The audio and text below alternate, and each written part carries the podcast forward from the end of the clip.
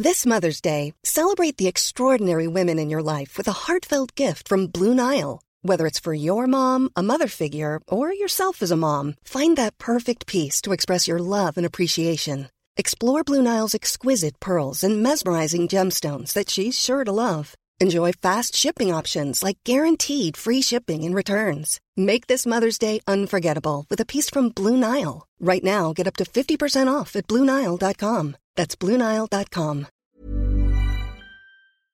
Cette émission vous est proposée avec la très gracieuse participation de Liane, Dimitri, Xavier Defosset, Fonk Sabine, Olivier Najba, Michael Lam, I Mikado et son MK Framework, Rebecca Miller, Simon Couderc et Ludovic Lardy. Bonjour à tous et bienvenue sur le Rendez-vous Tech, l'émission qui explore et qui vous résume de manière compréhensible toute l'actualité tech, internet et gadgets.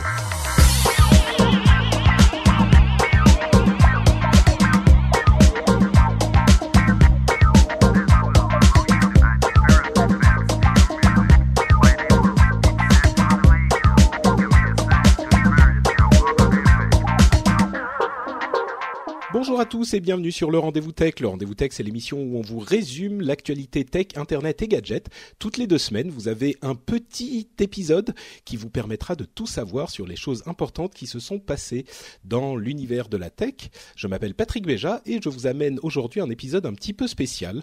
Euh, comme certains d'entre vous le savent déjà, si vous me suivez sur Twitter, Facebook ou Google+, je suis en plein déménagement. C'est-à-dire que j'ai des montagnes de caisses partout autour de moi. On déménage dans deux jours. Euh, et évidemment, ça rendait les choses un petit peu compliquées, mais les anciens de l'émission savent que je ne vous abandonne pas comme ça. Ceux qui se souviennent de certains épisodes enregistrés au hasard dans des aéroports russes savent que j'essaye vraiment toujours de faire une émission, d'être au rendez-vous avec vous. J'espère que vous l'appréciez.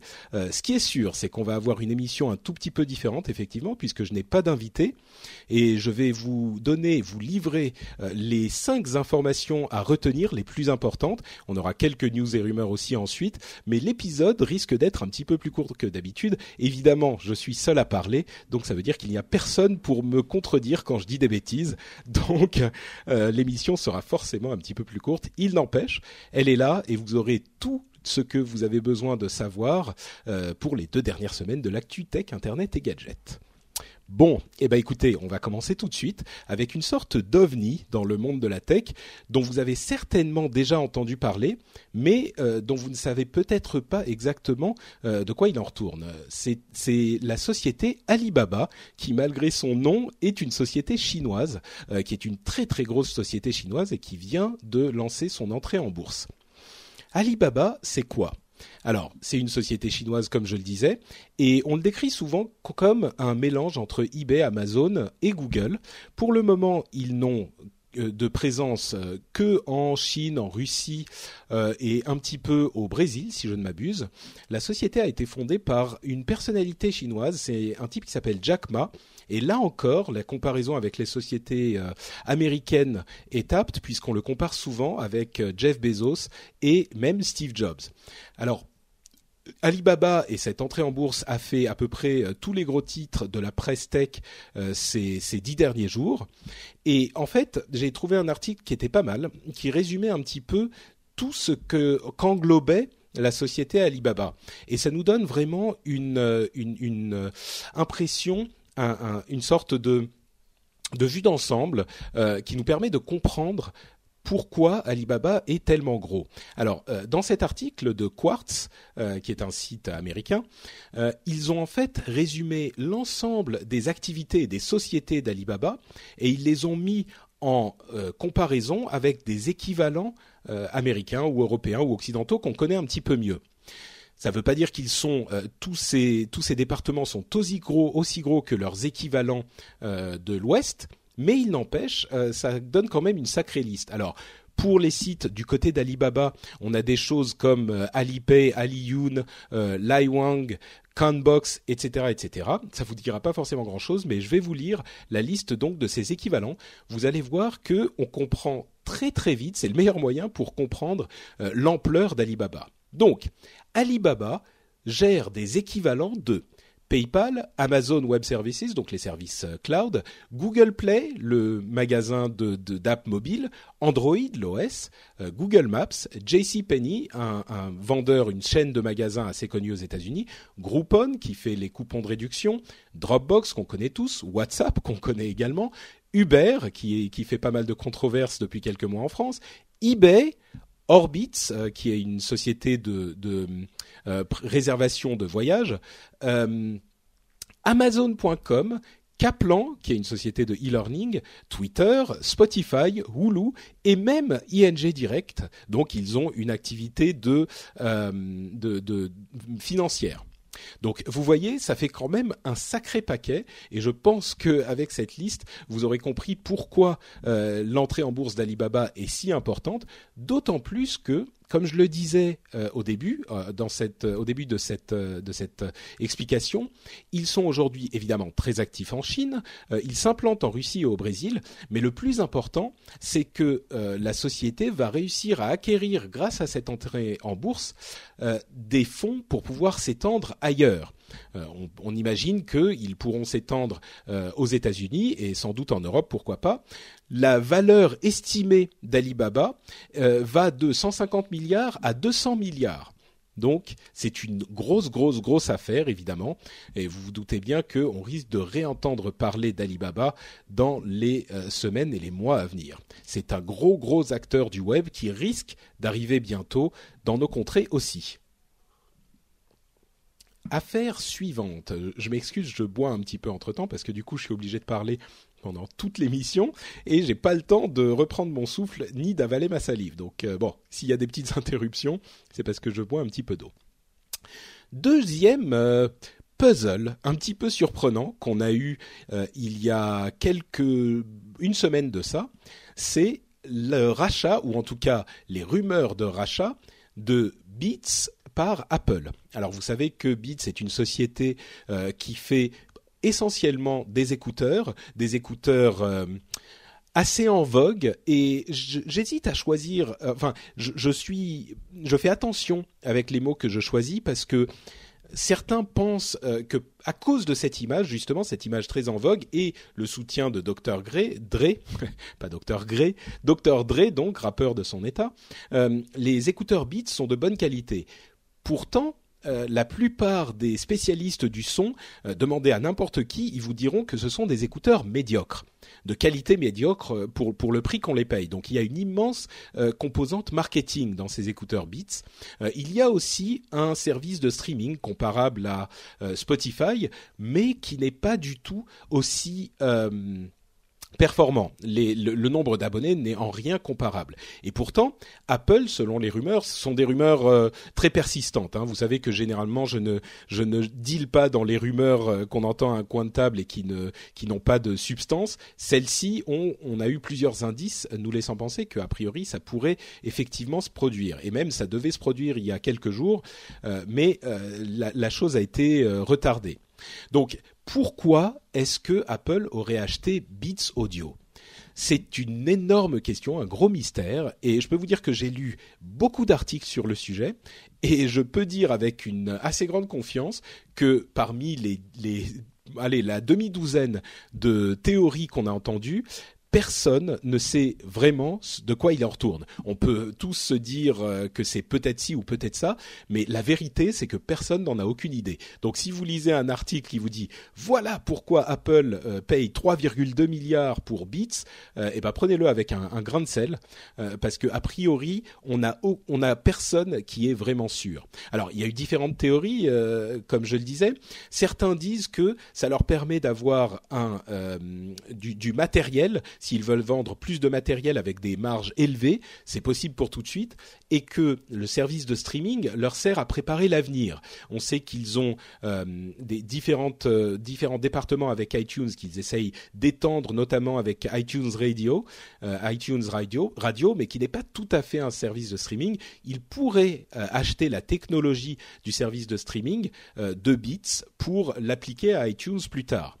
Euh, il y a des gens aussi qui disent, avec euh, un petit peu en plaisantant, euh, bah voilà, puisque Beats, Beats Audio vend du matériel de qualité médiocre à des tarifs importants, peut-être que ça rentre tout à fait dans la ligne de dans la ligne commerciale d'Apple. Bon, c'est on le dit en plaisantant, mais il faut avouer que le marketing de Beats fonctionne. Donc peut-être que c'est une partie de une de ces c'est un de ces éléments qui les a convaincus de les acheter.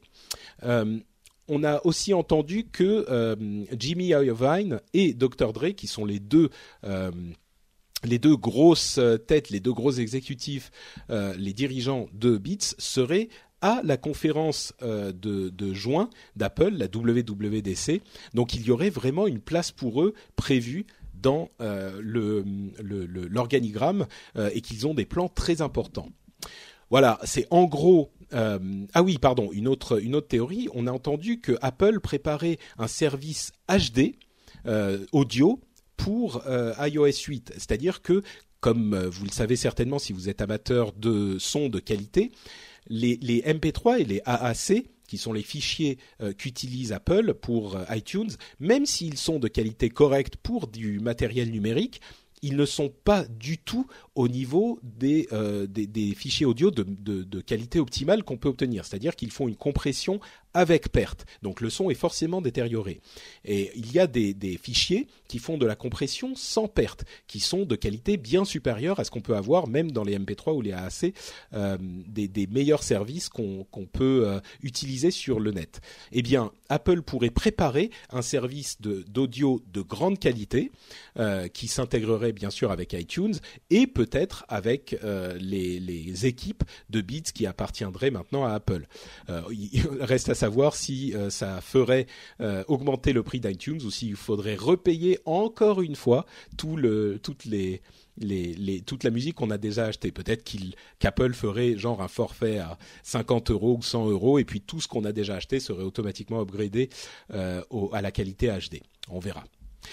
D'autres, donc oui, bref, tout, tout, ce que je disais sur Beats, je vais passer à d'autres choses sur Apple, mais tout ce que je disais sur Beats, rappelez-vous, on n'en sait rien, personne n'en sait rien euh, sur la, réalité de cette histoire. Euh, d'autres informations Apple, euh, il pourrait avoir dans les prochains iOS une possibilité d'avoir deux applications côte à côte pour une sorte de multitasking, de multitâche améliorée sur les tablettes et sur les iOS habituellement, peut-être limité à l'iPad. ça serait intéressant. Euh, une nouvelle résolution pour l'iPhone 6 qui serait plus grand, ça on en a entendu euh, déjà parler deux ou trois fois. Euh, et enfin, peut-être des, des, problèmes dans la chaîne de fabrication parce que Apple qui voudrait employer le verre, le saphir artificiel rencontrerait des problèmes de manufacture avec ce type de technologie. Bref, ça c'est un petit peu plus les rumeurs, mais comme on était dans le monde d'Apple, je voulais vous en parler également. Alors, la suite. Je vais quand même faire la petite pause. J'avale mon coca. Ah, voilà, la gorge est tout à fait rafraîchie. Euh, un sujet un petit peu plus politique. Après, on parlera de Microsoft et de la FCC là encore, mais un sujet un petit peu plus politique et éminemment important qui a provoqué l'ire d'un certain nombre de juristes et notamment de ma femme qui était très énervée contre contre l'Europe. Euh, je la regarde pour voir si elle réagit. Je crois qu'elle elle ne m'écoute pas. Elle rigole. Bon, bref. Donc, euh, l'Europe, euh, la Cour de justice de l'Union européenne, a rendu une décision assez importante euh, en rapport avec le droit à l'oubli. Là encore, je suis sûr que vous avez entendu le, le sujet. Peut-être, c'est un petit peu complexe à comprendre, donc je vais essayer, comme toujours, de vous l'expliquer de ce que j'ai compris moi dans des termes assez simples. Et en fait, il s'agissait d'un procès dans lequel un, Espagnol qui avait eu un problème de banqueroute personnelle il y a quelques années et qui avait été obligé de mettre sa maison en vente, euh, c'était une vente euh, forcée, euh, pour payer ses dettes, a constaté qu'on voyait, quand on faisait une recherche Google sur son nom, on avait systématiquement cette information qui ressortait, les articles en question où on parlait de lui. Il a invoqué le droit à l'oubli, c'est-à-dire que au bout d'un certain temps euh, ou au bout du moment où on n'a pas on n'a plus l'utilité de cette information, c'est-à-dire que maintenant il est solvable et euh, cette information n'est plus vraiment utile pour euh, des, personnes qui pourraient rentrer avec, en relation avec lui. Euh, à partir de ce moment-là, on a ce qu'on connaît bien en France, c'est-à-dire le droit à l'oubli. c'est un terme juridique très clair pour les condamnations, notamment des adolescents. leurs condamnations n'apparaissent pas une fois qu'ils ont dépassé, qu'ils ont atteint l'âge adulte, qu'ils ont plus de 18 ans. Il y a un petit peu le même concept dans d'autres domaines. Donc là, en l'occurrence, il a fait un procès à Google pour que cette information n'apparaisse plus sur euh, le, moteur de recherche Google euh, euh, maintenant qu'il était solvable. Alors, la décision est évidemment très complexe. Les cours espagnols ont fait remonter la décision jusqu'à la Cour de justice européenne. Ça a été très compliqué. Je simplifie les choses la Cour de justice européenne a répondu sur une partie de cette décision que Google avait effectivement l'obligation de répondre à ce type de demande. Ça a fait un tremblement de terre euh, dans, le, dans le, net et dans les, les, ah, les domaines juridiques, voilà, je, trouve mes mots. Euh, pourquoi? Parce qu'en fait, le gros gros problème, alors il y a trois éléments. D'une part, euh, Google et effectivement, ils ont décidé, ils ont déterminé que Google gérait les informations par cette organisation qu'ils font avec les, éléments qu'ils retrouvent sur le web. Ils les organisent d'une certaine manière, donc ils peuvent être considérés comme un, euh, organisateur d'informations. Donc évidemment, les obligations ne sont plus les mêmes quand on rentre dans cette catégorie. Pourquoi pas? Euh, Il y a un autre élément sur lequel je vais passer, mais le plus important, c'est que donc on peut donc, il faudrait qu'il y ait maintenant un formulaire sur Google, et ils ont dit qu'il devait être euh, implémenté dans les deux semaines, un formulaire sur Google pour pouvoir demander le retrait de certains sites, une sorte de blacklist de certains sites sur Google, pour ce droit à l'oubli. Le gros, gros, gros, gros problème, euh, en fait, il y en a deux.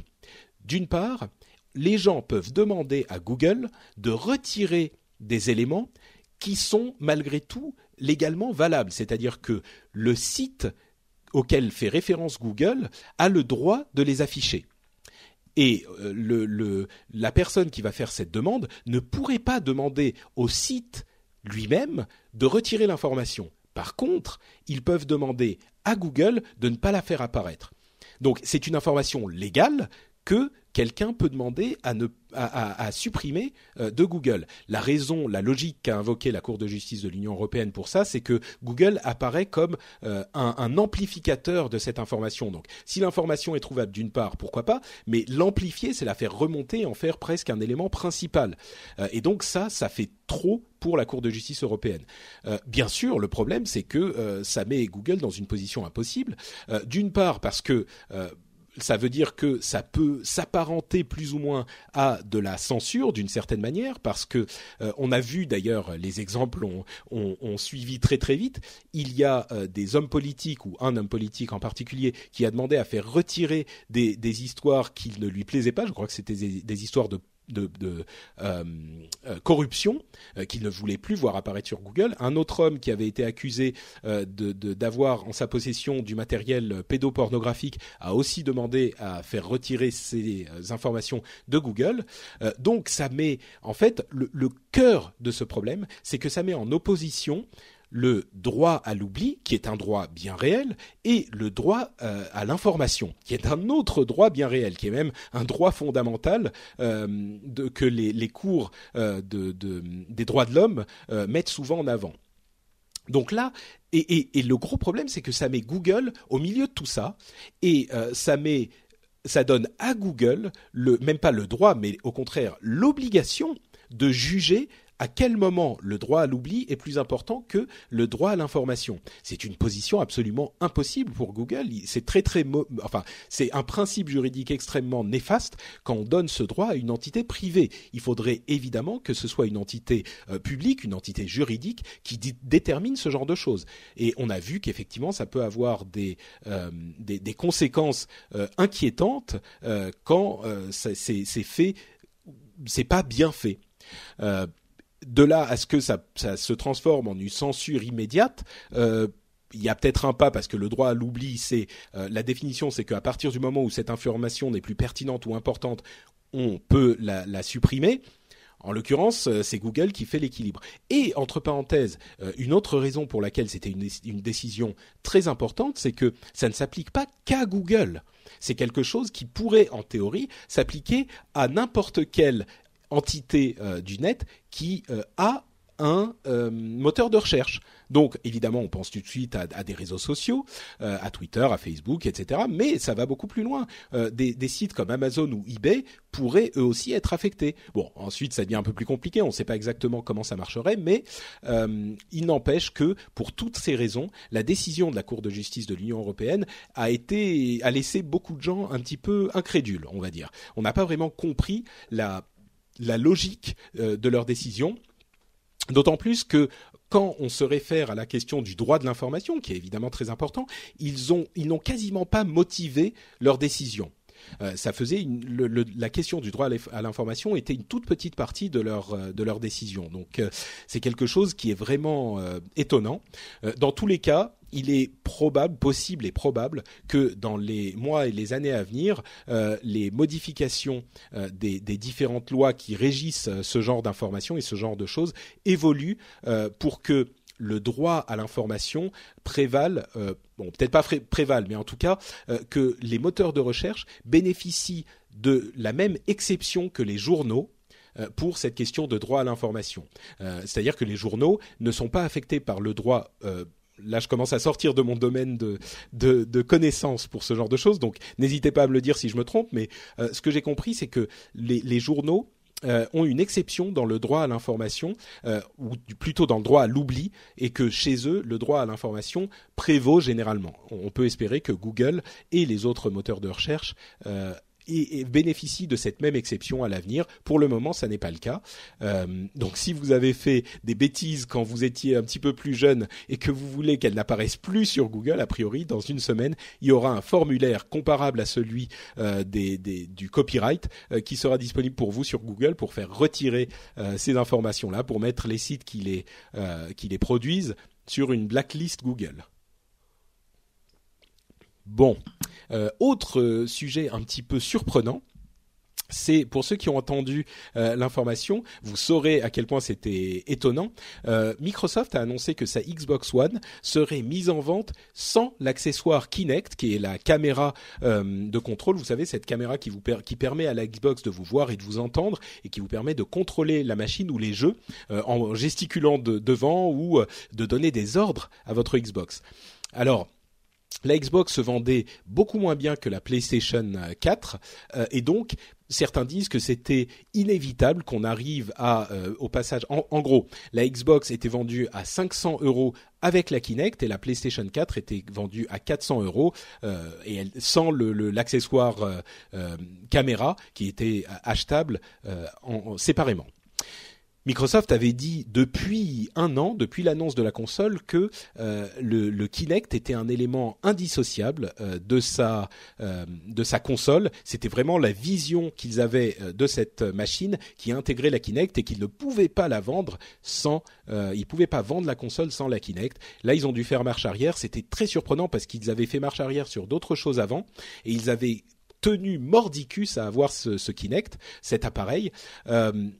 Et, finalement, ils ont annoncé il y a quelques jours qu'ils allaient mettre en vente la console Xbox One à 400 dollars à partir du à 400 euros ou 400 dollars à partir du 9 juin, sans la Kinect. Le Kinect serait achetable séparément. Euh, c'est vraiment quelque chose d'étonnant et ça montre euh, qu'il y a euh, que Microsoft a vraiment dû faire un, se dédire et faire un retour en arrière sur tous les éléments qui, qui concernent la Xbox One. et l'explication, comme je le disais, c'est des chiffres de vente qui sont loin derrière ceux de la la PlayStation. la PlayStation s'est vendue à ce jour à un peu plus de 7 millions d'unités.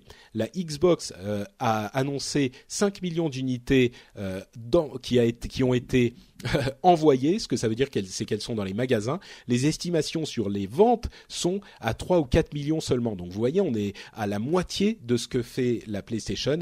Euh, donc il n'est pas finalement pas si surprenant de voir que Microsoft fait marche arrière pour ces raisons-là, mais évidemment ça, les affecte un petit peu, ou en tout cas l'image que les gens ont de, Microsoft. Quoi qu'il en soit, euh, disons que la vision négative, c'est Microsoft a euh, enfin dû a, dû euh, admettre qu'ils avaient fait une erreur. Et voilà, on le disait depuis le début. Et donc c'est une euh, c'est une déception. Et d'autres diront au contraire, Microsoft a finalement écouté ce que les gens voulaient. D'ailleurs, c'est ce qu'ils disaient dans leur communication qui était un petit peu PR et corporate, mais ils disaient on veut donner plus d'options aux gens, certains veulent la console sans Kinect, donc maintenant ils le peuvent aussi. Évidemment, la console avec Kinect reste toujours en vente, mais donc certains disent voilà, ils écoutent et ils, ont fait ce que tout le monde voulait. Donc c'est tard, évidemment, mais euh, maintenant c'est une, bonne chose quand même. Voilà, je vous laisserai faire votre opinion sur le sujet. Ce qui est certain, c'est que la communication de Microsoft entre la Xbox One sur, laquelle ils ont dû se dédire entièrement euh, depuis un an sur tout ce qu'ils ont de, sur tout ce qu'ils avaient annoncé, et d'autre part euh, Windows 8 sur lequel ils doivent aussi faire marche arrière de manière très euh, spectaculaire. Euh, vous le savez puisqu'on on suit cette, cette aventure depuis euh, quelques mois maintenant. on se dit qu'il y a peut-être un problème de communication chez Microsoft ou peut-être que c'était un problème de I'm Sandra, and I'm just the professional your small business was looking for. But you didn't hire me because you didn't use LinkedIn jobs. LinkedIn has professionals you can't find anywhere else, including those who aren't actively looking for a new job but might be open to the perfect role, like me. In a given month, over 70% of LinkedIn users don't visit other leading job sites. So if you're not looking on LinkedIn, you'll miss out on great candidates like Sandra. Start hiring professionals like a professional. Post your free job on linkedin.com/people today. When you're ready to pop the question, the last thing you want to do is second guess the ring. At bluenile.com, you can design a one-of-a-kind ring with the ease and convenience of shopping online. Choose your diamond and setting. When you find the one, you'll get it delivered right to your door. Go to Bluenile.com and use promo code LISTEN to get $50 off your purchase of $500 or more. That's code LISTEN at Bluenile.com for $50 off your purchase. Bluenile.com code LISTEN. Communication chez l'ancien Microsoft et que maintenant, avec Satya Nadella, qui est à la tête de la chose, euh, eh bien les choses vont aller beaucoup mieux et sont déjà en train de, de, de changer. Euh, un Windows 365, puisqu'on parle de Microsoft, il est possible qu'on voit arriver bientôt un Windows 365 à abonnement. Euh, ce que ça voudrait dire, c'est que euh, on paye de la même manière qu'on peut payer une somme mensuelle pour avoir accès à Office 365. Ça serait la même chose pour Windows 365. Peut-être, on parlait aussi de la question de Windows dans le cloud. Peut-être que ces deux projets sont liés. Et dernière info, il pourrait y avoir une annonce de la Microsoft Surface Mini, donc euh, autour de 8 pouces sans doute, euh, le 20 mai, donc euh, au, lendemain ou le jour où sortira cet épisode. et ça sera le jour où moi je serai en train de déménager. Donc je ne sais pas si je pourrais suivre l'annonce en direct.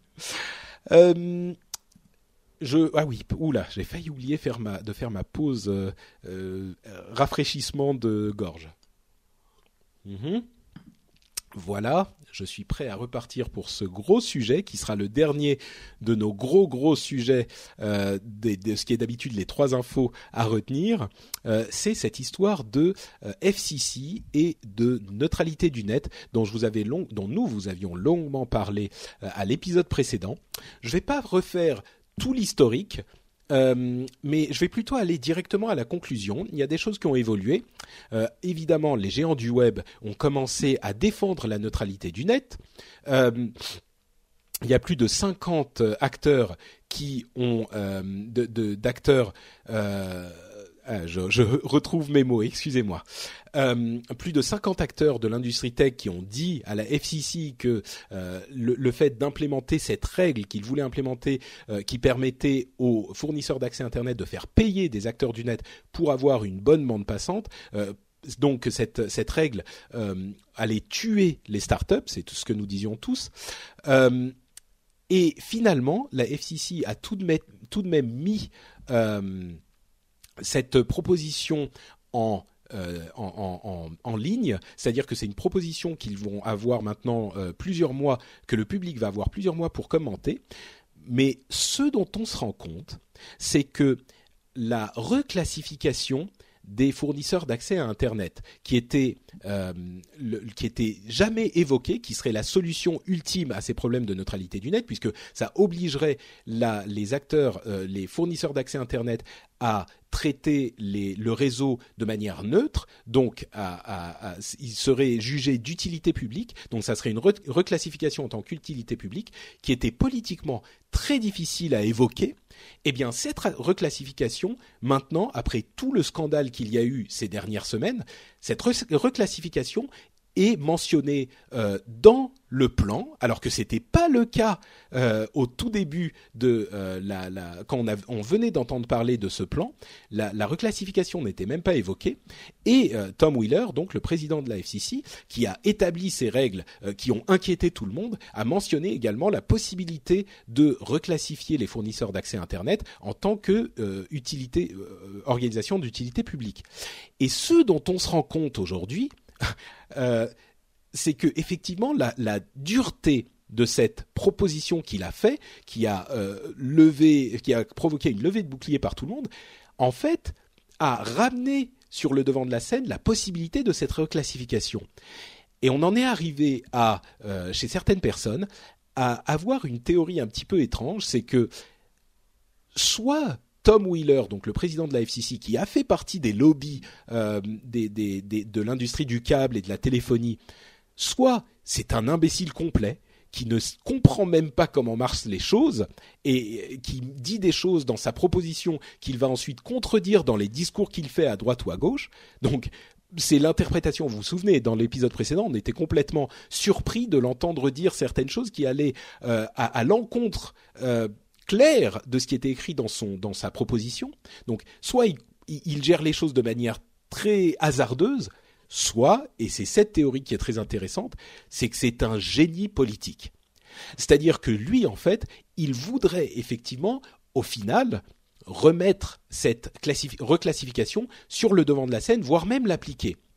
Et euh, par calcul politique absolument euh, démoniaque, il a fait des propositions euh, tellement outrancières, mais en même temps suffisamment euh, subtiles pour qu'elles soient envisageables et qu'elles soient acceptables par les euh, acteurs de la société du câble, enfin les acteurs de la fourniture d'accès à Internet, il a il a mis en place, il a écrit la proposition d'une manière suffisamment subtile pour que ça soit acceptable et qu'en même temps ça lève, euh, ça fasse lever tous les euh, défenseurs d'Internet euh, pour qu'ils remettent ce problème sur le devant de la scène et qu'au final, dans un mois ou deux après que tout le monde ait proposé des commentaires sur cette proposition, euh, on se rend compte que effectivement le public et l'industrie tech a besoin de cette reclassification euh, et que la, la, FCC du coup est le capital politique et euh, public pour pouvoir vraiment en reparler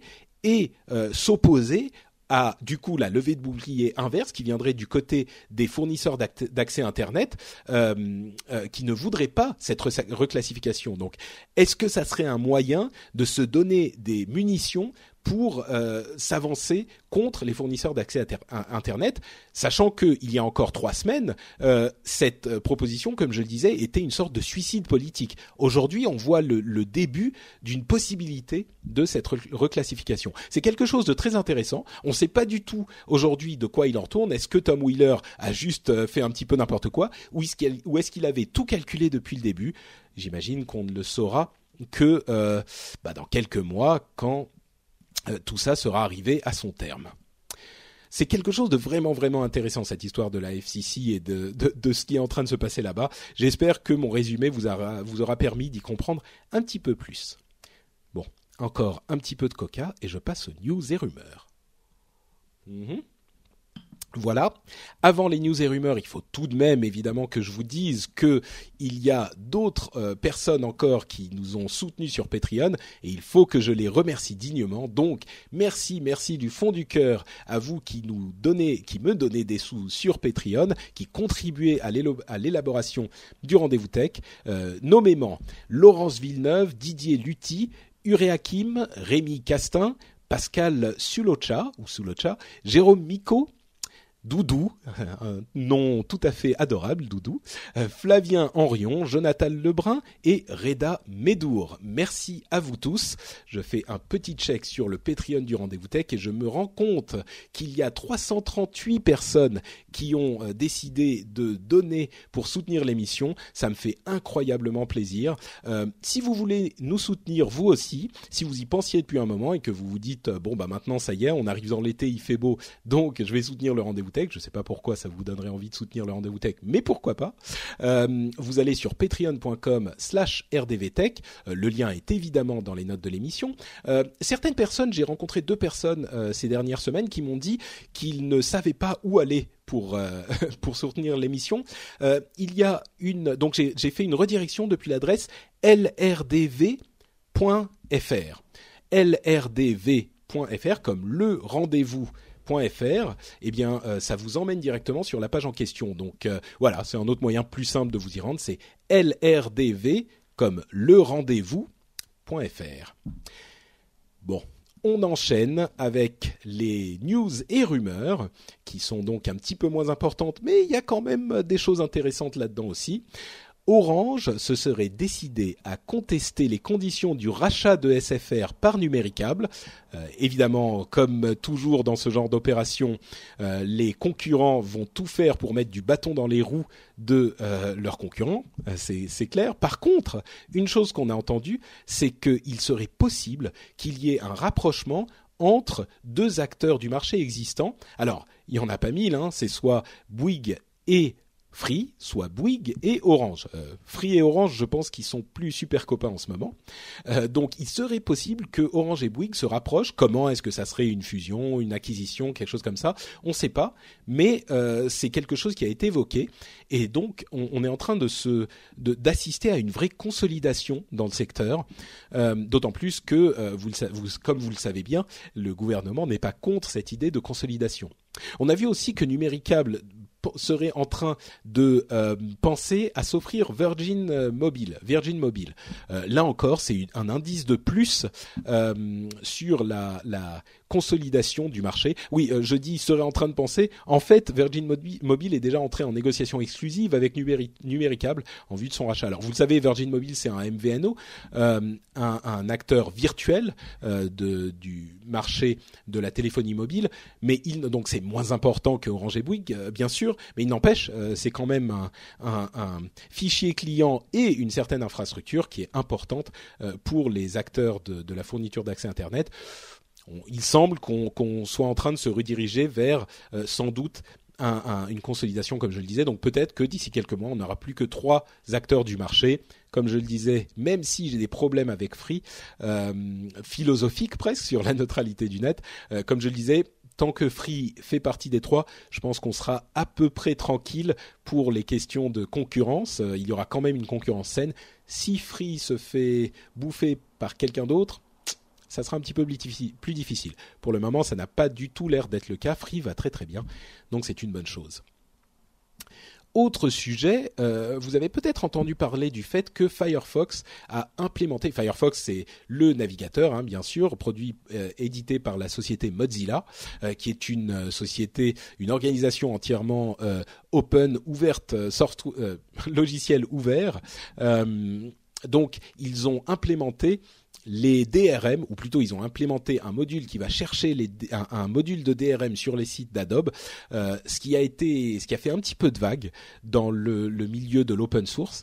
Euh, et c'est effectivement quelque chose de frustrant parce que ce sont, euh, c'est l'un des grands grands acteurs de l'open source. Et donc là, ils vont intégrer par un moyen un petit peu dévié, oui dévié, les, euh, DRM, donc la gestion de droits, qui va par exemple faire que euh, un, contenu sera disponible pendant 24 heures quand vous le louez ou euh, que vous ne pouvez pas utiliser tel contenu sur telle ou telle machine. donc c'est la gestion des droits du producteur de ce contenu. Le gros problème en fait, c'est que ces systèmes sont en train d'être implémentés chez tous les autres navigateurs. Alors évidemment, c'est Google qui a un intérêt à le faire avec euh, le, du fait qu'ils aient euh, des contenus vendus euh, sur leur Play Store. Apple, évidemment, c'est un petit peu la même chose. et donc, il restait Firefox tout seul et Opera de l'autre côté là-bas, hein, qu'on n'oublie pas, hein, mais tout de même. Firefox qui risquait de se faire marginaliser. Le problème, c'est que au final, l'utilisateur final, s'il va sur un site avec Chrome et que Chrome lui affiche le contenu du site euh, et que de l'autre côté il y va, sur le même site avec Firefox et que Firefox ne l'affiche pas parce qu'il n'a pas les DRM qui permettent d'utiliser ce, contenu, eh bien, euh, évidemment, Firefox risque d'être délaissé au profit de euh, Chrome et de Safari, donc de, de, Google et de Apple. Et donc, c'est une décision qui est vraiment prise à contre-cœur, mais euh, c'est une décision qu'ils se devaient de prendre s'ils veulent continuer à, offrir une alternative. Philosophiquement, en tout cas, open source, c'est malheureusement euh, une, euh, une chose qu'ils sont obligés de concéder c'est bien d'être absolutiste dans son, sa philosophie, bien sûr. Là, je crains que effectivement ça ait été un mal nécessaire euh, et qu'ils soient vraiment obligés de le faire s'ils ne veulent pas euh, en souffrir plus tard.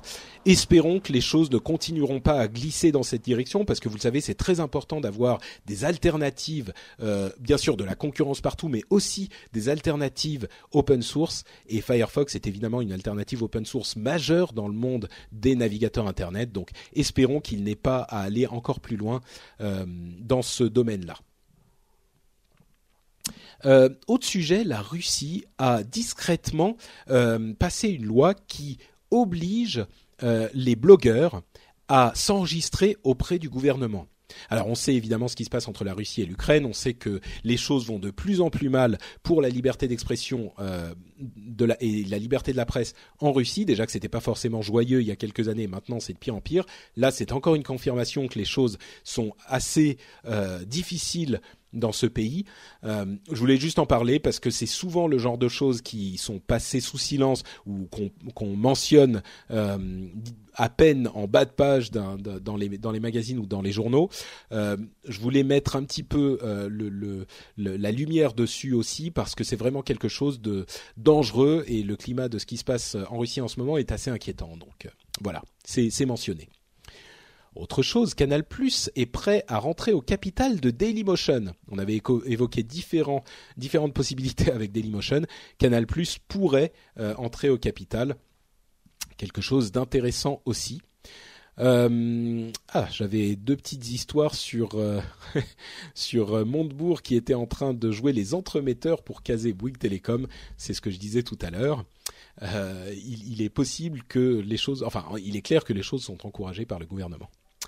Euh, autre sujet assez surprenant, Apple et Google ont, euh, ont finalement enterré la hache de guerre sur les brevets, quelque chose d'assez vraiment étonnant. Hein. Ça, ça ne n'englobe pas les questions de, de Samsung, hein, le gros procès entre Apple et Samsung. Euh, peut-être qu'à terme ça aura des conséquences, mais euh, en tout cas là, Apple et Google directement, et donc Motorola, hein, puisque les procès avaient été initiés au moment où Motorola appartenait encore à Google, donc ils ont enterré la hache de guerre et ils ont même dit qu'ils allaient travailler à l'établissement euh, de, de, de licence pour les brevets euh, universels. Vous savez, il y a cette histoire de Friends, c'est les brevets qui sont essentiels au fonctionnement des matériels et qui doivent donc être, euh, qui ne peuvent pas être refusés par les détenteurs de ces brevets. Ils allaient travailler pour, euh, en tout cas, pour améliorer la réforme des brevets dans certains domaines.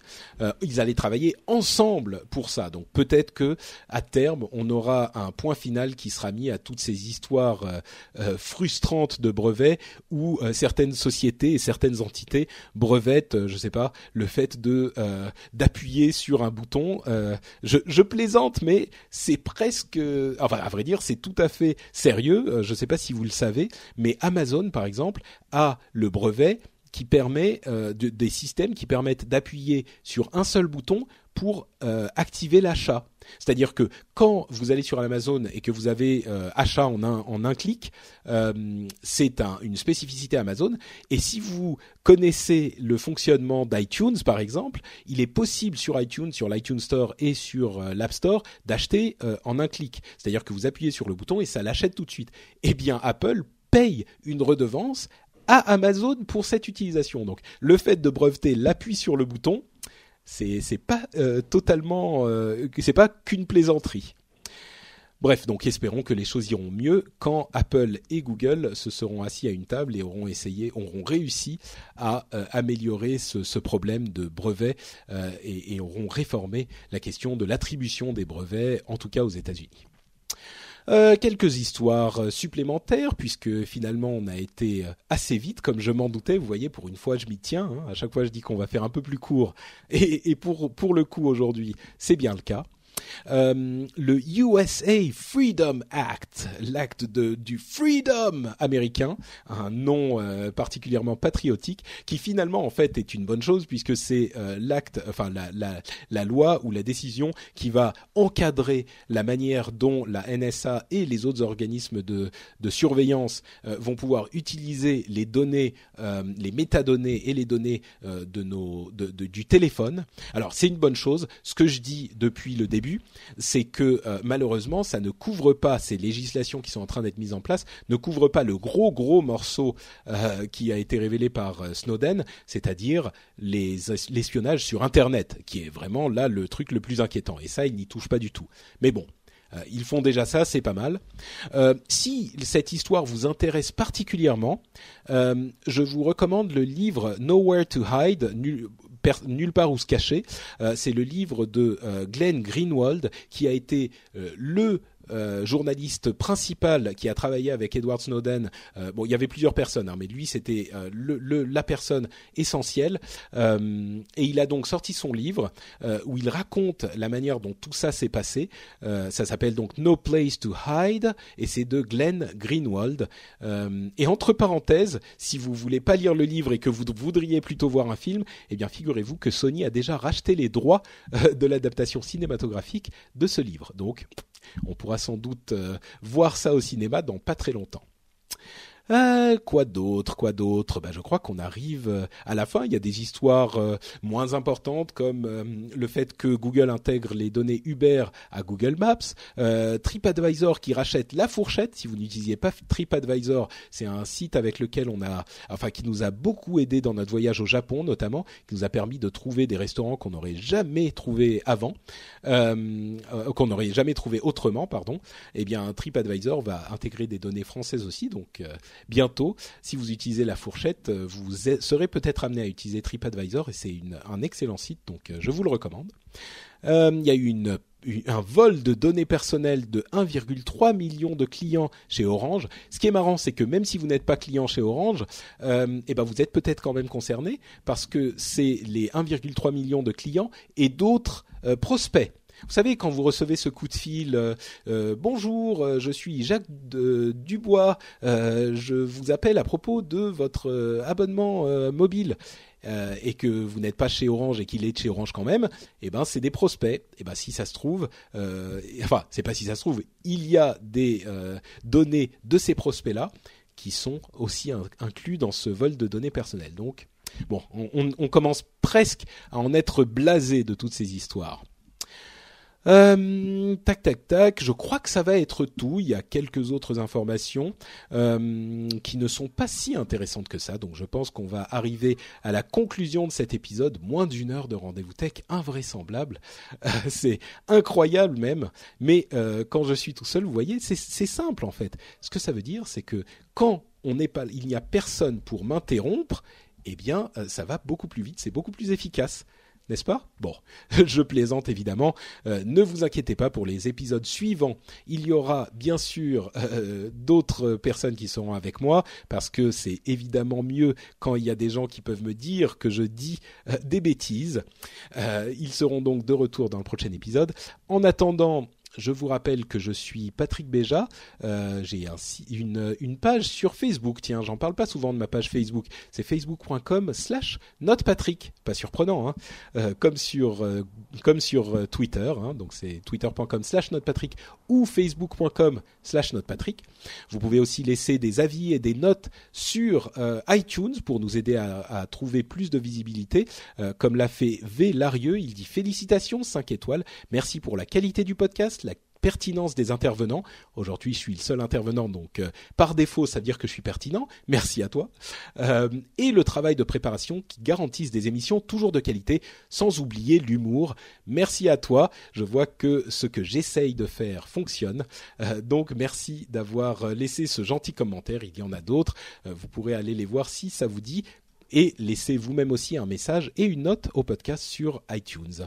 Enfin, comme je le disais tout à l'heure, il y a le Patreon, le Patreon du Rendez-vous Tech. Si vous voulez rejoindre les 338 Patriotes J'aime beaucoup ce jeu de mots toujours. Les 338 patriotes qui mettent euh, le cœur et les sous euh, dans l'élaboration du rendez-vous tech, qui sont de vrais mécènes euh, pour cette émission. si elle vous plaît suffisamment pour ça, vous le savez, c'est patreon.com slash rendez-vous tech, rdv tech plutôt, ou alors, beaucoup plus simple, lrdv.fr, lrdv comme le rendez-vous et vous pouvez arriver directement à la page de Patreon du rendez-vous tech. Je vous remercie très chaleureusement d'avoir écouté cette émission. J'espère que vous avez passé un bon moment. Moi, je me suis bien amusé. Euh, je commence à avoir la gorge très sèche et je n'ai plus euh, de, coca dans mon verre, donc je vais m'envoler euh, vers mes caisses qui envahissent mon appartement et qui vont donc, comme vous le savez, m'aider à déménager dans deux petits jours à peine. Je sais pas si j'aurai internet dès le début de mon déménagement. J'espère, j'espère j'ai tout fait pour, mais vous savez, on ne sait jamais euh, comment ça se produit. Donc, si jamais euh, je ne suis pas autant sur les réseaux sociaux, euh, je serai quand même avec mon iPad et mon mon téléphone évidemment, mais quand même un petit peu moins si je n'ai pas internet à la maison. J'espère que ça ne tardera pas trop. Je croise les, je doigts. Je, je prie mes grands dieux pour que j'ai Internet tout de suite. Si je disparais, pensez à moi, vous aussi. Je vous remercie beaucoup et je vous dis à dans deux semaines pour un nouvel épisode du Rendez-vous Tech. Ciao à tous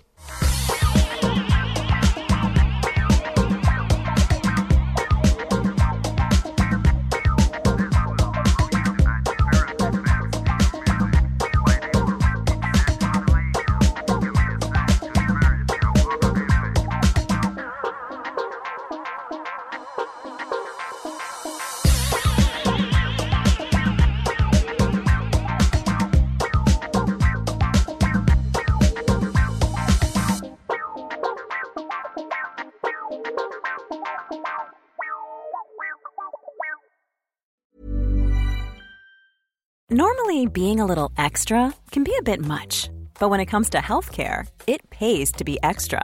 And United Healthcare makes it easy with Health Protector Guard fixed indemnity insurance plans. Underwritten by Golden Rule Insurance Company, they supplement your primary plan, helping you manage out of pocket costs without the usual requirements and restrictions like deductibles and enrollment periods. So when it comes to covering your medical bills, you can feel good about being a little extra. Visit uh1.com to find the Health Protector Guard plan for you. When you make decisions for your company, you look for the no brainers. And if you have a lot of mailing to do, stamps.com is the ultimate no brainer. It streamlines your processes to make your business more efficient, which makes you less busy. Mail checks, invoices, legal documents, and everything you need to keep your business running with stamps.com. Seamlessly connect with every major marketplace and shopping cart Schedule package pickups and see your cheapest and fastest shipping options from different carriers. With rates up to 89% off USPS and UPS rates. And with the Stamps.com mobile app, you can take care of mailing and shipping wherever you are. Make the same no brainer decision as over 1 million other businesses with Stamps.com. Sign up with Code PROGRAM for a four week trial, plus free postage and a free digital scale. No long term commitments or contracts. That's stamps.com. Code program.